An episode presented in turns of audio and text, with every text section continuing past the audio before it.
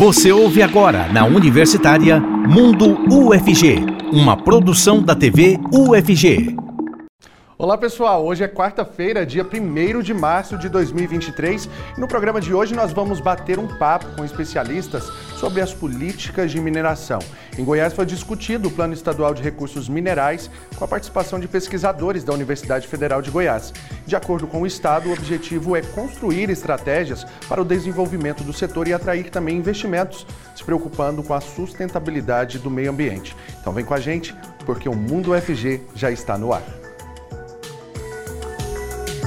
Sejam muito bem-vindos vocês que acompanham a gente aqui pela TV UFG e também pela Rádio Universitária 870M. Eu sou Cássio Neves, um homem negro de pele clara, com cabelo black power e uso barba. Nesse bloco, o intérprete de Libras que está com a gente é o Diogo Marques, ele é participante, né? ele é participa do Labitave e ele se descreve como um homem pardo, com cabelos e olhos castanhos escuros.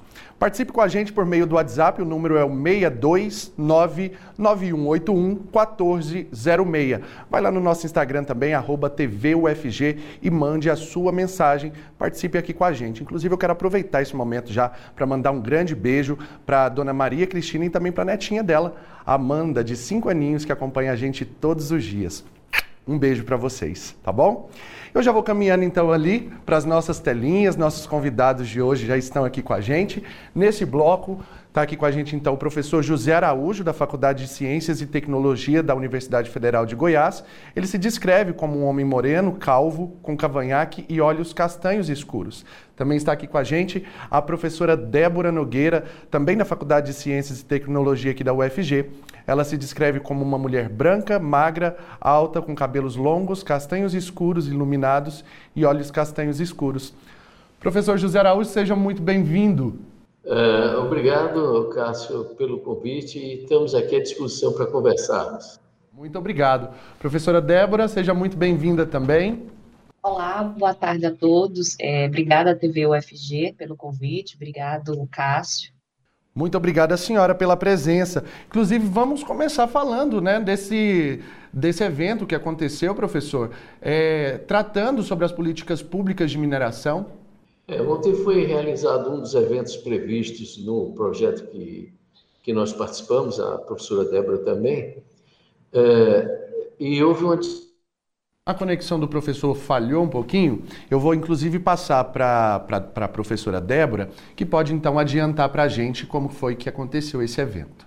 Isso, o evento aconteceu ontem, né, com a participação de algumas autoridades, com os pesquisadores responsáveis uh, pelo projeto, né, foi feito já um, uma roda de discussão, onde a gente conversou sobre minerais estratégicos, Uh, o próprio professor, é, como a gente chama carinhosamente, o professor Zeca, né, que é o José Nogueira, aí, que está na outra tela, é, abordou também assuntos que vão estruturar todos esses cadernos desse projeto.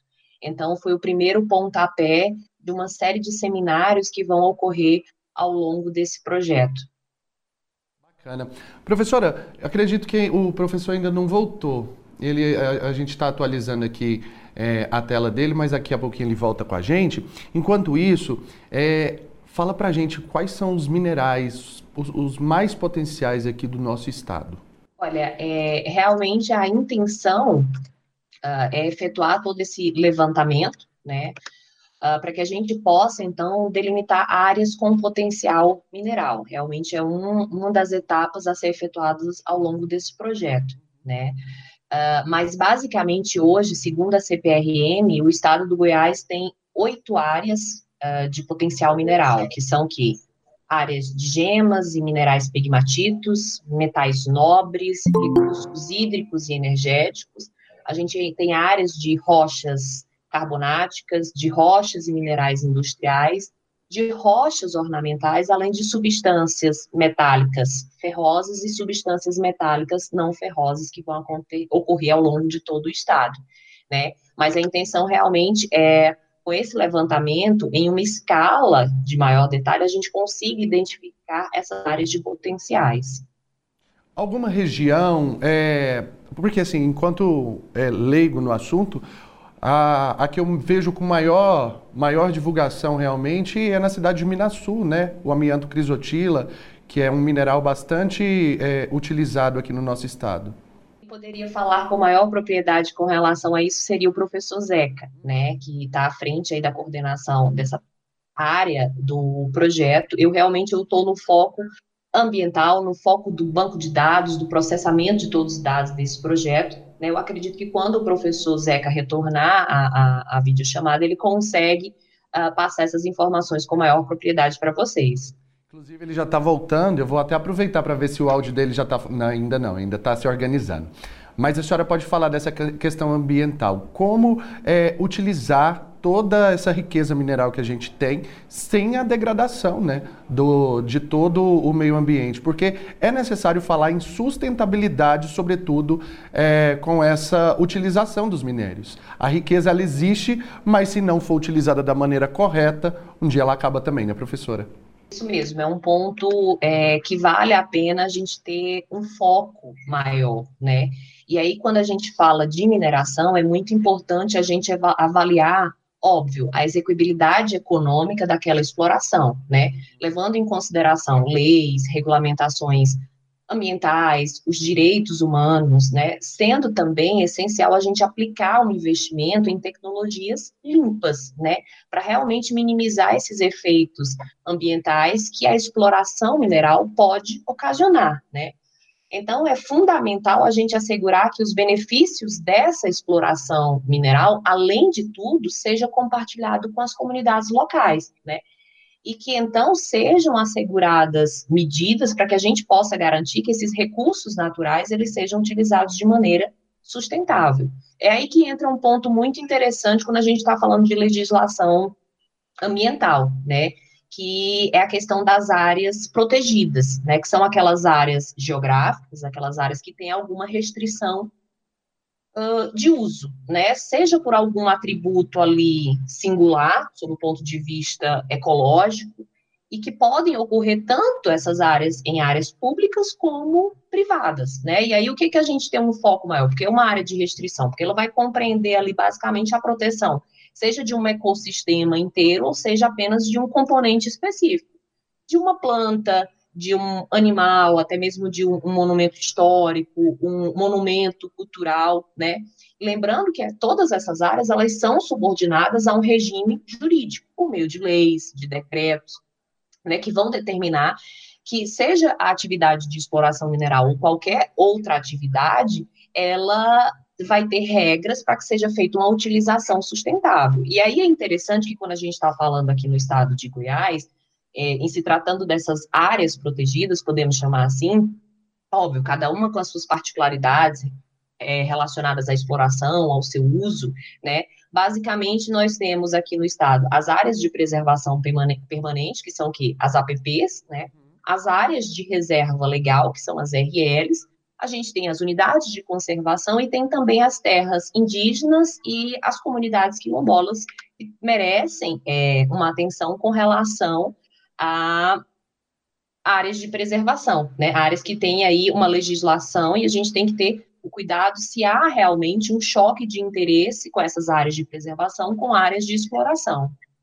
Não dá para a gente discutir esse assunto, inclusive, esquecendo do último impacto que a gente é, viu aí sendo divulgado em, em grande escala na, na, mídia, né? Que são é, as comunidades, é, as aldeias indígenas, né?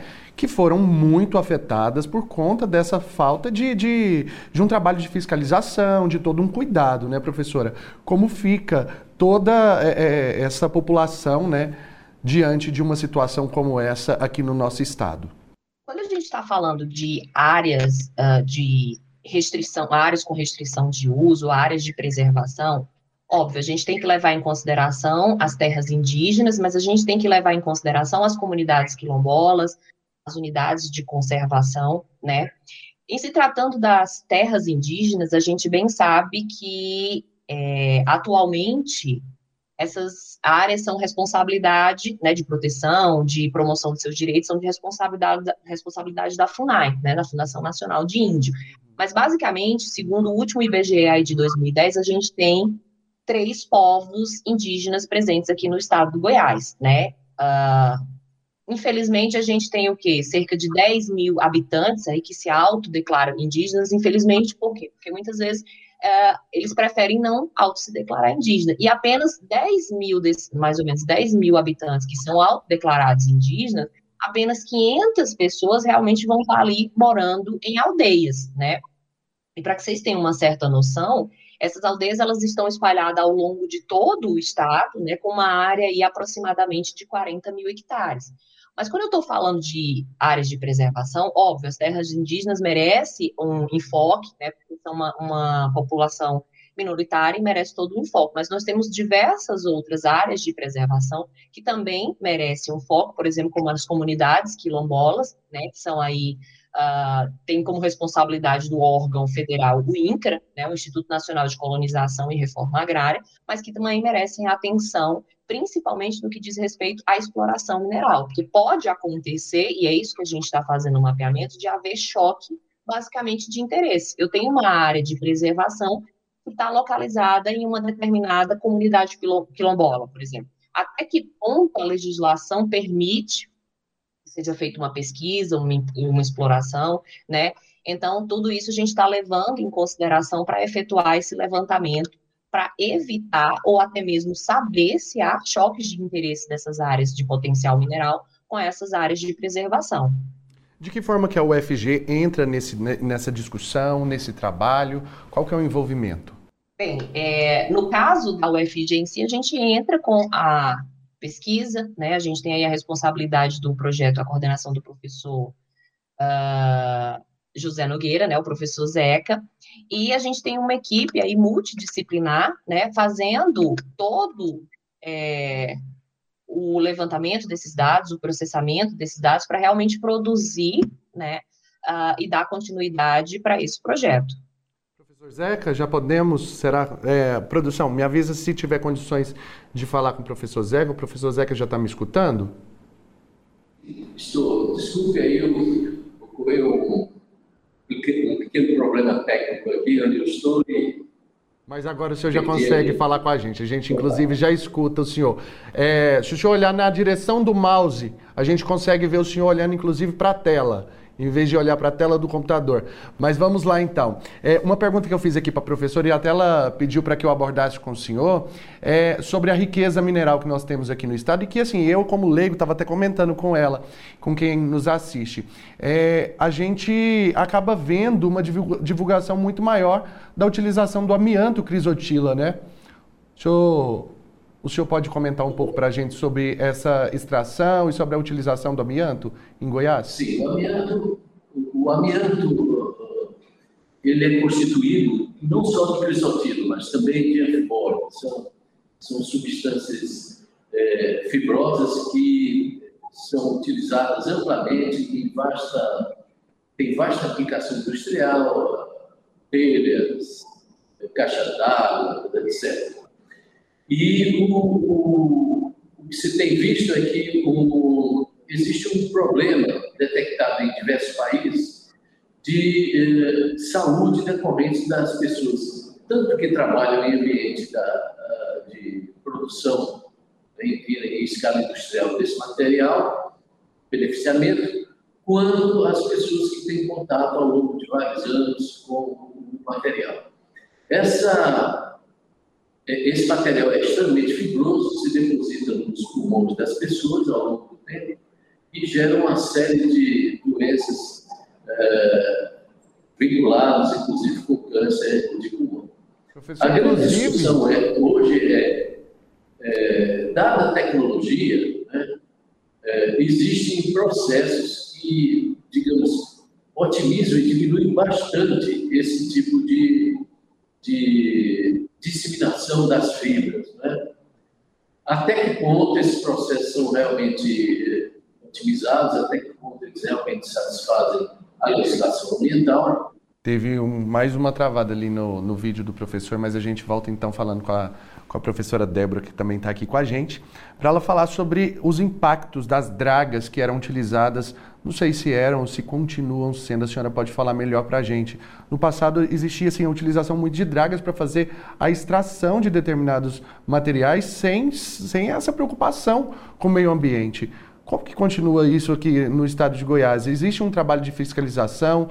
Já foram retirados todo, todos esses maquinários que impactavam o meio ambiente de uma forma tão devastadora, professora? É, o, no caso do ambiente que nós estávamos conversando, né? Ah, o professor já voltou, e, então a gente continua com ele. Está me ouvindo bem, Cássio? Agora sim, é que tinha dado uma travadinha é, novamente no vídeo do senhor.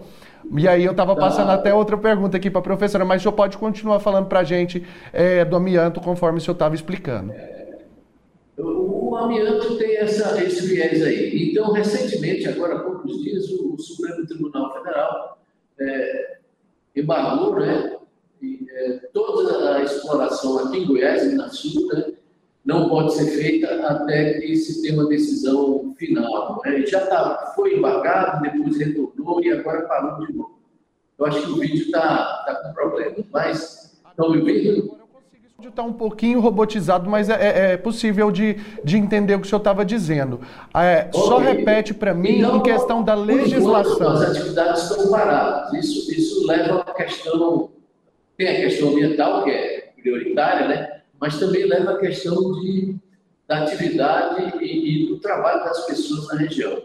Então, enquanto esse embate eh, se decide, o Supremo já deu quase que realmente foi uma, uma, um martelo, bateu um martelo quase que definitivo para parar as atividades eh, na região. Então, uh, tem que se esperar ver se existem condições de digamos assim, de solicitação de reativação ou não, mas o amianto sempre é uma questão muito polêmica em qualquer parte do mundo, dada essa questão ambiental, e, principalmente com saúde das pessoas.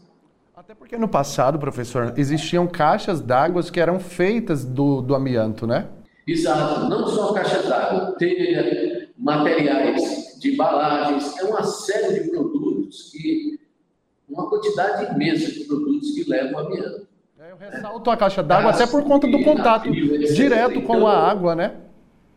Então, uh, essa questão é uma questão de longa data, né? E o Brasil é um dos países que produz amianto e tem minas importantes aqui em Goiás, né? como é o caso de Minasul. Então, uh, essa questão é sempre debate e no, no momento agora está tudo parado em função dessa decisão do Supremo Tribunal. Então, é, continua, continua paralisado e não tem uma data específica para o fim dessa paralisação? Não, não, não, não. Foi, foi uma, uma, decisão do Supremo, eu não sei se há condições de recurso, eu não sei em que pé, é, legalmente eu não sei em que pé está, né? mas foi, foi mantida a paralisação imediata das atividades mineiras lá, do processamento. Como que o senhor vê esse evento que aconteceu ontem aqui em Goiás e, e que é, quais são é, os frutos que, que a gente vai poder colher de um evento como esse, de toda essa discussão em torno das políticas da mineração? Certo. A mineração é a terceira maior atividade de renda do Estado. Né? Eu não sei te quantificar os valores, mas só perde para os grãos e, e, e a pecuária. Portanto, é uma, uma arrecadação forte do Estado em função da diversidade. Né? E esse evento, na realidade, durante um bom período de tempo em Goiás, a questão minerária ficou meio que sem uma direção precisa, sem políticas públicas, especialmente para o pequeno e médio minerador que existe em Goiás, existe uma população muito grande de pequenos e médios uh, mineradores, e o Estado ficou à deriva né, durante um período. Agora, o governo do Estado contactou com algumas instituições, entre elas a UFG, solicitando que nós fornecêssemos dados, uma série de, de uma série de atividades, uma série de pesquisas, para que nós forneçamos dados ao, ao governo e este, por sua vez, elabore um plano estadual de mineração com a larga escala, envolvendo, inclusive, mineradores pequeno e médio porte. Porque as grandes mineradoras, as grandes corporações mineiras, elas têm uma vida própria, né? elas têm um investimento pesado e têm, têm um, um prosseguimento e, processamento de minério quase que independente, desde que atendam a legislação ambiental e as leis referentes ao trabalho, etc. Né? Professor, muito obrigado pela participação do senhor. Participaram aqui com a gente o professor Zeca, ele que é professor da Faculdade de Ciências e Tecnologia, e também a professora Débora Nogueira, que também é da Faculdade de Ciências e Tecnologia. Muito obrigado pela participação de vocês. Um ótimo trabalho em toda essa discussão aí da mineração. Nós vamos para um rápido intervalo agora, mas daqui a pouquinho a gente volta trazendo muito mais para vocês. Estamos apresentando Mundo UFG, na Universitária. Já estamos de volta falando hoje sobre políticas de mineração. Já estão aqui com a gente os nossos convidados desse segundo bloco. E com a gente aqui então o professor André Silva, doutor em engenharia de materiais. Ele se descreve como um homem branco, de estatura média, olhos castanhos claros, com cabelos lisos, pretos e mechas grisalhas. Também está aqui com a gente o Márcio Lamounier, ele que é empresário do setor de mineração. Ele se descreve como um homem branco, de estatura média, olhos castanhos escuros e cabelos pretos. Seja muito bem-vindo, Márcio. Obrigado. Boa tarde a todos aí. Estamos aí para participar no programa aí, poder passar um pouco de conhecimento aí para vocês. Muito obrigado. Professor André, seja muito bem-vindo também. Também. Oi, Cássio, boa tarde. Muito obrigado pelo convite. Muito boa tarde a todos que estão nos assistindo. Bacana, obrigado pela presença do senhor aqui também com a gente. É, quero que o senhor comece comentando para a gente sobre essa a, a, importância né, de, de um evento como esse, a discussão é, de, de, de, todo esse aspecto, da, até mesmo da área de sustentabilidade, é, quando envolve a questão da mineração. Porque é como a gente comentava no primeiro bloco extrair toda a mineração, toda essa riqueza, muito importante, mas preocupando sempre com a manutenção de tudo isso para o sistema, né? Pô, Cássio, é uma excelente pergunta. Eu acho assim, no, num outro momento, acho que eu ficaria a tarde inteira agora tomando café e respondendo essa pergunta. Você, você tocou em alguns pontos aí que são não só conflitantes, mas são realmente algo que nos preocupa e nos interessa muito. Mas deixa eu tentar sintetizar aqui, né? Nós não temos a tarde inteira. Bom, antes de mais nada, é de suma importância para o estado de Goiás, para o Brasil e para o planeta Terra que a gente mantenha as minerações acontecendo, porque nós não somos autossuficientes na maioria dos elementos químicos. O que, que a mineração faz não é entregar rocha, é? nós entregamos para a sociedade elementos químicos que aí outras mãos vão trabalhar com eles e aí vai chegar na prateleira, vai chegar aí para mudar a nossa vida, vai chegar para o usuário final. Lógico que existem alguns bens minerais que a gente consegue ter contato direto com eles, como por exemplo areia, brita, coisa que a gente consegue ir numa loja e comprar diretamente. Um granito, rocha ornamental, né, mármore, ardósia. Mas para a grande maioria dos outros produtos, a mineração visa entregar a tabela periódica inteira para a sociedade. Quando você falou de sustentabilidade, isso aí é um dos pilares hoje da mineração no mundo, é pensar em sustentabilidade. E eu sei que pode parecer, a princípio, algo na contramão da definição de mineração, porque a gente sabe que um recurso mineral é finito, então a gente sabe que ele vai ter fim, ele vai acabar, mas só para você ter uma noção do que isso quer dizer para a gente, a importância disso, é que o meu avô trabalhava com um bem mineral, que era minério de ferro, mas ele trabalhava com um minério friável, de alto teor. Aí meu pai foi trabalhar com o mesmo bem mineral, mas aí num teor mais baixo, numa complexidade maior. E a minha geração, literalmente, eu sou descendente de mineiros, é, a minha geração já trabalha com um bem mineral mais complexo ainda, mais pobre, e a gente continua trabalhando. E esse exemplo, em particular, é o quadrilátero ferrífero em Minas Gerais. Então, lá o minério de ferro já está, por assim dizer, na sua terceira safra. Então, nós estamos produzindo minério de ferro lá há anos, há décadas, e vamos continuar produzindo. Mas para isso, nós precisamos do quê? Pensar fora da caixa, ter aí atitudes e desenvolver tecnologias disruptivas e aí sim a gente consegue viabilizar um desenvolvimento ambientalmente correto, socialmente correto e economicamente também correto. Márcio, conta pra gente, qual que é a sua área de atuação aí na mineração? Bom, nós temos um escritório em Goiânia, né, no estado, atende o estado todinho, centro-oeste, em geral. Nós fazemos a parte do licenciamento, a parte burocrática, né, do requerimento e apresentação de reserva, cubagem, mensuração, é, uma definição de, de processo né, minerário, da rota, é, para definir se a viabilidade econômica, né, a parte ambiental, do licenciamento ambiental todinho, fazendo toda essa... Estamos focados mais na parte burocrática, digamos assim. É, algum minério em específico ou não? É todo mesmo o, o, o trabalho pra, pra é, de, de, minérios em geral? A gente trabalha com na parte bem geral, mas com foco principal do Estado, que hoje é ouro, os minerais agregados, que são areia, brita, cascalho, manganês, né, metálico igualzinho ouro, rocha ornamental, calcário para corretivo de solo. Esses são os mais, é, mais frequentes, né, que estão mais presentes aqui no nosso, no nosso estado. Márcio, todos esses materiais muito utilizados, principalmente na construção civil, não dá para se falar em, em, em, progresso, em continuidade da, da, da, sociedade sem a construção de novas casas, de novos empreendimentos e a todo momento é, são extraídos esses, esses minérios. Como fazer para que é, a gente continue, claro, tendo esse progresso, mas também mantendo o foco na sustentabilidade nesse sentido? É, a gente precisa estar tá sempre desenvolvendo novas tecnologias, né? É, quanto melhor você tem uma tecnologia mais de ponta, é, automaticamente isso traz reduções de custo, melhores aproveitamento. É, você tem, às vezes, um, você tem uma rocha, mas você não, não aproveita ela 100%. Digamos aí que você vai aproveitar, o, o professor André estava falando aí da questão do minério de ferro. É, no quadrilato ferrífero, a gente aproveitava 66% que é tipo, você tem 100 de minério e 66 é ferro. Isso foi acabando. Hoje nós temos 55, 56. E as tecnologias que estão sendo desenvolvidas, aproveita que você apresenta a situação que você aproveita isso ao máximo possível.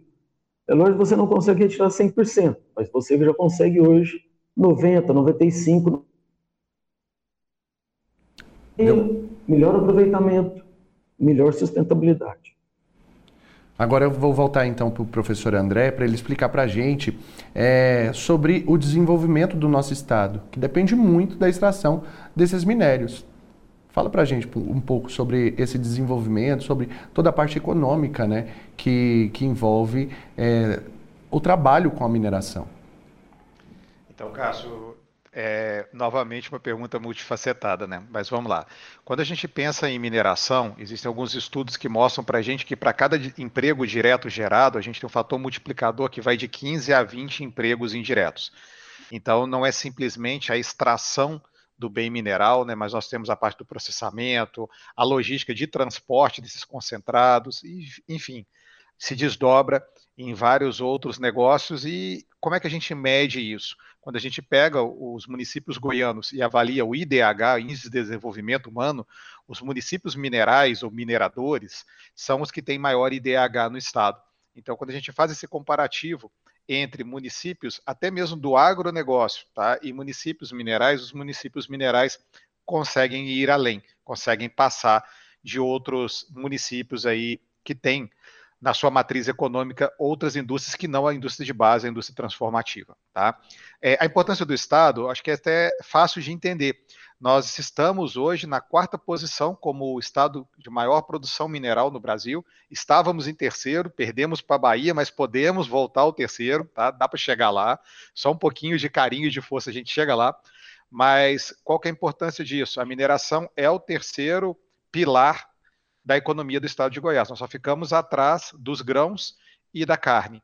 Mas quando a gente pensa no agronegócio, eu estou somando então carne e grãos no agronegócio, não tem como ter agronegócio sem fertilizantes, sem insumos bases e sem produtos, maquinários agrícolas.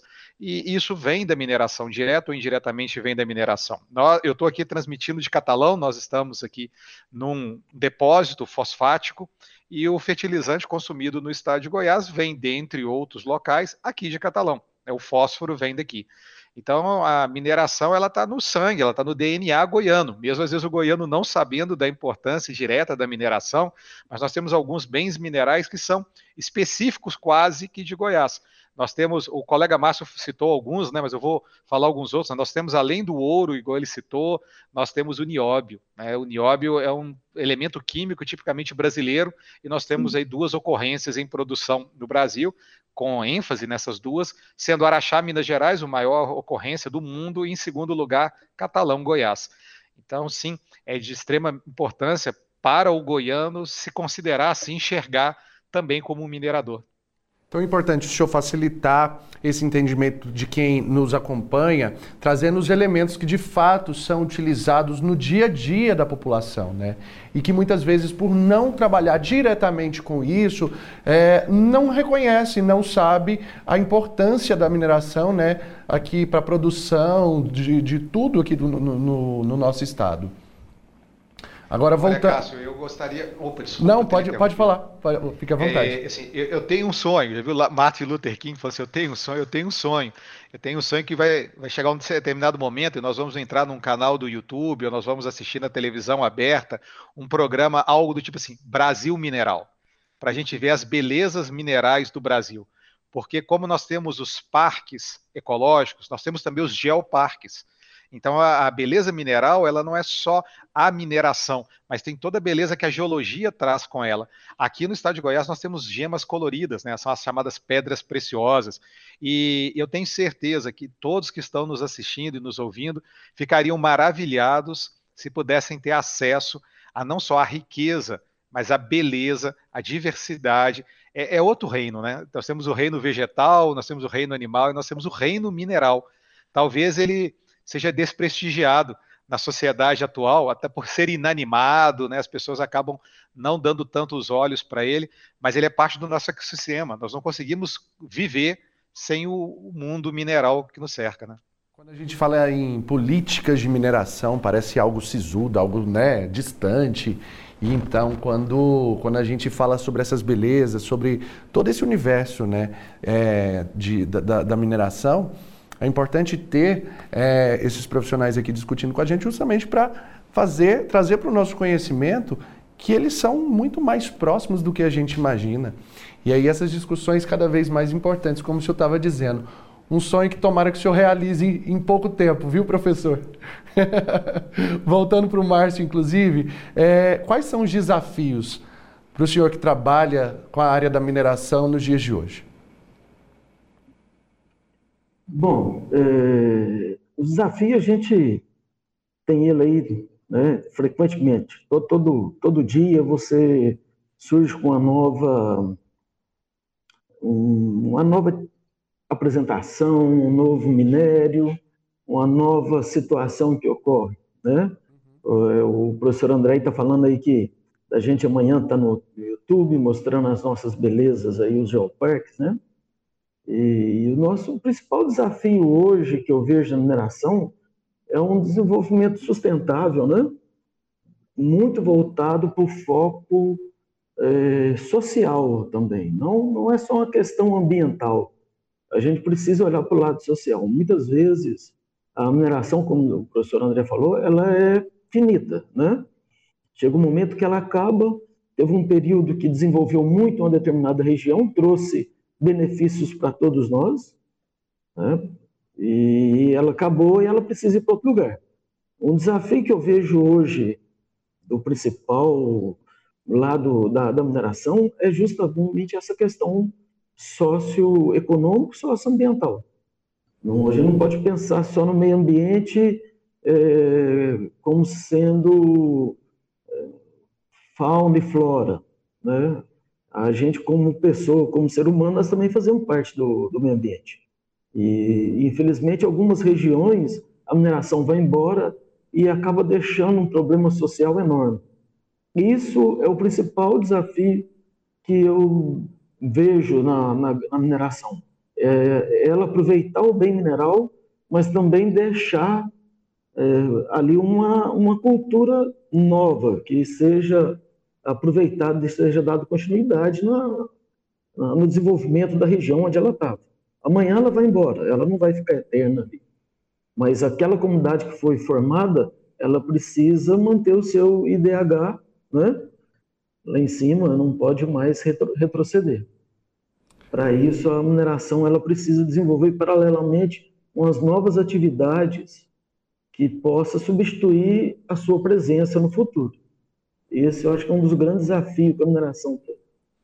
Professor André, existe uma limitação assim de tempo, delimitação de tempo para a extração de, mineração, de, de, determinado minério numa região, a quantidade em anos mesmo. É, tem uma variação? Como que funciona? Cássio, excelente pergunta. Tem sim. Tá? É, vamos por parte. O, por que, que a gente não faz um furo aí debaixo da cadeira que você está sentado sobre ela para ver se tem ouro, né? Será que a gente vai achar diamante? O que, que nós vamos achar se a gente começar a perfurar? Bom, esse exemplo é um exemplo de pesquisa mineral. Então, a gente conta com a colaboração de vários profissionais para termos uma mineração acontecendo. Um conjunto de profissionais que estão sempre conosco são os geólogos. E quando você falou de política, o que, que acontece com a política do Estado? Nós estamos nos debruçando, então, quais para definir e delinear muito bem quais são as iniciativas do governo para facilitar o entendimento mineral do Estado de Goiás. Por exemplo, se onde você se encontra tem ou não ocorrência de ouro. Tá? Então, partindo do pressuposto que a gente descobre um local que tem um potencial mineral de interesse econômico, nós vamos fazer o modelo geológico daquele depósito. E aí sim a gente chega nesse número que você quer. Quanto tempo vai durar? Vou te dar um exemplo aqui de Catalão. As, as reservas de Catalão começaram a ser exploradas, reservas de fosfato, tá, na década de 70. E naquele momento, o planejamento é que as reservas durariam 20 anos e nós já passamos muito mais de 20 anos, já aumentamos várias vezes a produção, o regime de produção, a quantidade de material produzido por ano, e ainda temos minério para pelo menos mais 20 anos. Como é que é a mágica que a gente está fazendo aqui, que nunca acaba o fosfato de catalão?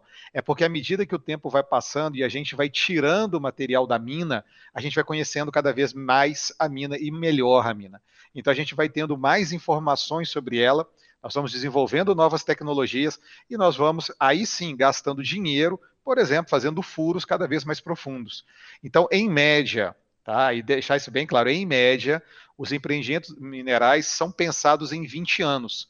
Então, quando você pega uma cidade que está começando uma mineração, pensando em médio e grande porte naquela região, nós estamos olhando para um horizonte de 20 anos. Mas como ele disse, ó, Catalão, nós já estamos aqui há pelo menos 50 anos com minerações de fosfato na cidade de nióbio e nós vamos continuar por mais um bom tempo. Eu espero que eu vou ficar aqui por mais bons anos, aí, mais algumas décadas trabalhando aqui na região. São tantas perguntas que surgem com a fala do senhor, inclusive, com a fala também do Márcio, mas a gente já vai caminhando para o final desse bloco. Agradeço muito a participação tanto do Márcio quanto do professor André, o Márcio Lamounier, que é empresário do setor de mineração, e também o professor André, que é doutor de engenharia de materiais. Muito obrigado pela participação de vocês, por toda a contribuição e ótimo trabalho aí ao longo dos próximos anos, que sejam muitos realmente que venham aí pela frente com muito cuidado, né, que eu sei que vocês têm com o trabalho de vocês e que reverbera também em todo, todo o crescimento, não só para a população né, daqui do estado, mas também para todo o Brasil. Obrigado mesmo. E a gente vai então agora para mais um intervalo, mas daqui a pouquinho a gente volta trazendo mais informações para vocês a respeito do mundo UFG.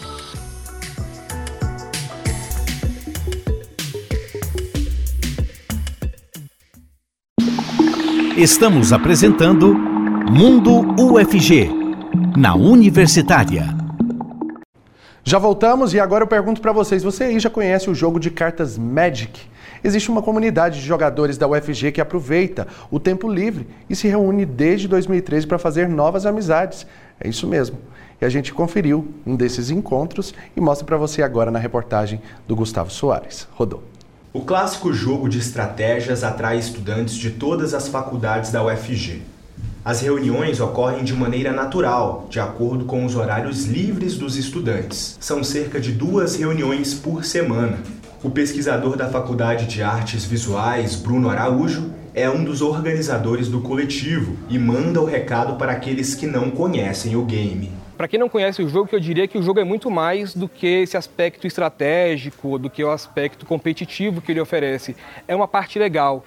Só que o que o jogo tem para oferecer de verdade é essa questão social. São amigos, são pessoas que podem estar ao seu redor. Para quem não conhece, para quem nunca jogou, eu diria que o Magic é um excelente mediador para fazer novas amizades e para estar com pessoas ao seu redor. Magic é o jogo de cartas mais jogado no mundo. Criado em 1993 pelo matemático Richard Garfield, a dinâmica do jogo consiste num duelo entre duas pessoas, cada uma com 60 cartas. A gente encontra terrenos, criaturas e também magias. O objetivo do jogo é zerar os pontos de vida do oponente. Lucas Oliveira, estudante de física, jogou Magic pela primeira vez neste encontro. Após receber orientações de como se joga, ele achou bem fácil. Minha impressão é que, tipo, pelo fato de eu já ter um pouco de experiência anterior com jogos de carta, eu achei que é bem, tipo, bem tranquilo aprender. Não é uma coisa que para mim foi uma novidade muito grande. Ele, obviamente, ele é diferente. Ele tem as suas particularidades dos jogos que eu já joguei, mas ele é bem, bem tranquilo de aprender também. A estudante de letras Libras, Luna Borges, conheceu o jogo na infância. Ela se tornou juíza de Magic, o que a levou a apitar jogos até no exterior. A jogadora ressalta a importância dos laços promovidos pelos encontros. O formato que a gente joga, o Commander, ele, ele é mais divertido quando você joga em pessoa. Tem versões para você jogar online, mas ele não tem as, as mesmas características do que você joga face a face. Quando você senta numa mesa com amigos ou com pessoas desconhecidas, pessoas novas que você está disposta a conhecer, e você passa a conhecer essas pessoas e interagir com essas pessoas, você troca essa interação e é por meio dessa interação social que se dá a importância da socialização. Quem me ensinou a jogar é meu melhor amigo até hoje. É, o meu casamento, dos meus padrinhos, seis dos meus padrinhos foram pessoas que jogaram Magic comigo na minha infância, na minha adolescência ou na minha vida adulta. Tem um aspecto muito importante de sociabilidade para mim, de ter pessoas em volta, porque ele permite que a gente tenha um tempo de qualidade, que a gente jogue, que a gente converse e que a gente se aproxime das pessoas. Então, nesse tempinho aí jogando Magic, 25 anos quase, eu consegui fazer muitas amizades e elas perduraram. São amizades que o tempo provou o valor delas. O jogo ele tem esse aspecto de aproximar pessoas, que é algo que quase ninguém fala e que eu acho que é a parte mais valiosa do que o jogo pode oferecer. Uma riqueza, né, gente? E jogo é coisa, coisa séria, vocês viram aí. Sério também são as participações que a gente tem aqui, olha só. Raquel Nogueira, Ludielma, Talita Xavier acompanhando a gente, Dona Maria Cristina também, a netinha dela, Amanda, de 5 anos. Um abraço muito apertado para vocês. Muito obrigado realmente por essa companhia todos os dias aqui com a gente. A gente quer dizer que realmente vocês fazem parte de tudo isso que a gente produz aqui, porque é para vocês, tá bom? Obrigado por participarem aqui com a gente. E agora a gente vai conferir a agenda de eventos, ações e também os editais da UFG.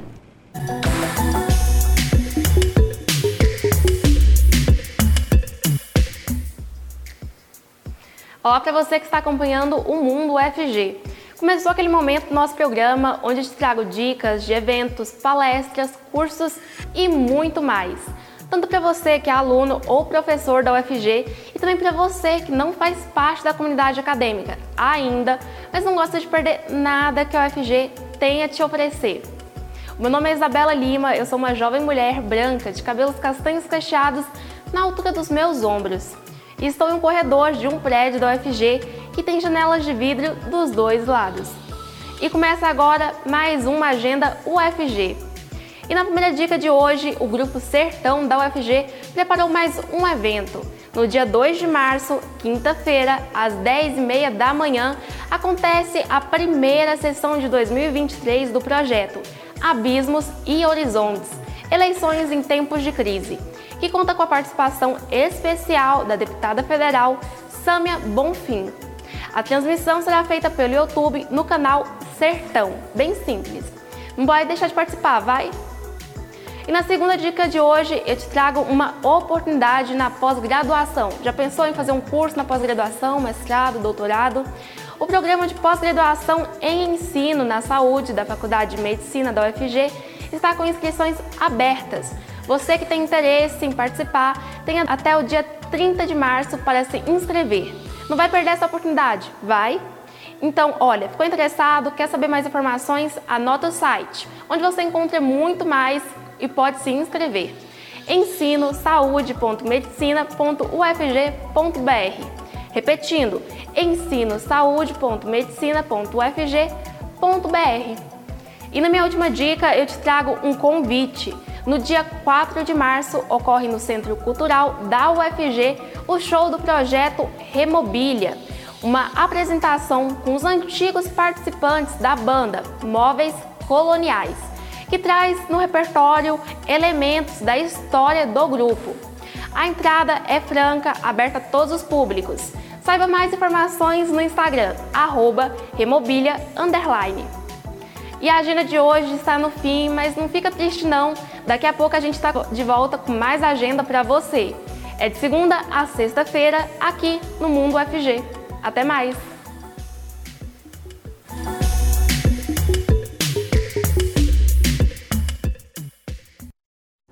Ótimas dicas aí da Isabela e para você ficar por dentro de toda a nossa programação, toda a nossa agenda, né? Também dos editais, só continuar ligado aqui com a gente. E a Escola de Música e Artes Cênicas tem um programa de extensão que oferece cursos que envolvem diversas modalidades musicais. As inscrições da iniciativa estão abertas e quem traz mais informações para a gente é o Gustavo Soares. Vamos ver estão abertas as inscrições para o programa de extensão Oficinas de Música da Escola de Música e Artes Cênicas da UFG. Esse programa oferece mais de 15 cursos, entre eles piano, regência, composição, flauta. Eu sou Gustavo Soares, sou um jovem adulto de pele clara, tenho os cabelos castanhos escuros curtos e uso barba. Na minha companhia, para falar mais sobre o programa, está o professor Alexandre Gonçalves. Ele é professor da EMAC e coordenador do programa de extensão. O professor se identifica como um homem branco, de cabelos castanhos claros, curtos, também tem olhos claros e barba curta. Professor, seja muito bem-vindo ao Mundo FG e de início eu pergunto como que funciona o projeto, quando começarão as aulas. Boa tarde. Boa tarde, Gustavo. É um prazer estar conversando com você e com todos os telespectadores da TV UFG. Nosso projeto é um projeto que abarca diversos cursos de instrumento, canto, como você bem falou, regência, instrumentos variados, tanto do popular quanto do erudito. É o nosso projeto, cada oficina de música, ou seja, de cada curso, trabalha com grupos, ou seja, um ensino coletivo de três a quatro alunos por turma. Os horários eles são variados de acordo acordo com os, os, horários disponibilizados pelos professores para cada curso, e os professores dos nossos cursos são professores aqui da IMAC, da UFG, e professores convidados com experiência já notável em todo o nosso país. Nós temos a modalidade remota e presencial de ensino e as nossas inscrições que estão abertas até o final desta semana é apenas na modalidade online através de formulário Google. Entendido. E quem pode participar, professor? Precisa ter um domínio prévio de algum instrumento para poder participar desse programa? Excelente pergunta, Gustavo. Qualquer pessoa pode participar dos nossos cursos, tanto da comunidade acadêmica quanto da comunidade externa. A idade mínima é a partir dos 12 anos, porque nós ainda não temos o curso de musicalização infantil, mas a partir dos 12 anos qualquer pessoa pode participar. E como se inscrever, professor, por favor? As inscrições estão abertas através do nosso Instagram, Oficinas de Música UFG, através do formulário Google e o link está disponibilizado lá no nosso Instagram ou através do nosso WhatsApp. Perfeito, professor. Muito obrigado pela entrevista. E só retomando, se interessou, quer participar desse programa de extensão, acesse o Instagram e também o WhatsApp do programa. As aulas começam dia 13 de março. 13 de março, exatamente. E o, as inscrições vão até o dia 3 de março. De março, agora nesta sexta-feira, se encerram. É isso. Aproveite! Muito bem, pessoal. E se vocês quiserem ver ou rever qualquer episódio do Mundo UFG, é só procurar no nosso canal do YouTube. Lá a gente faz a transmissão ao vivo, como você já sabe, e deixa também todos os programas disponíveis para você. Se quiser sugerir alguma pauta para a gente, trazer aqui no Mundo UFG, claro.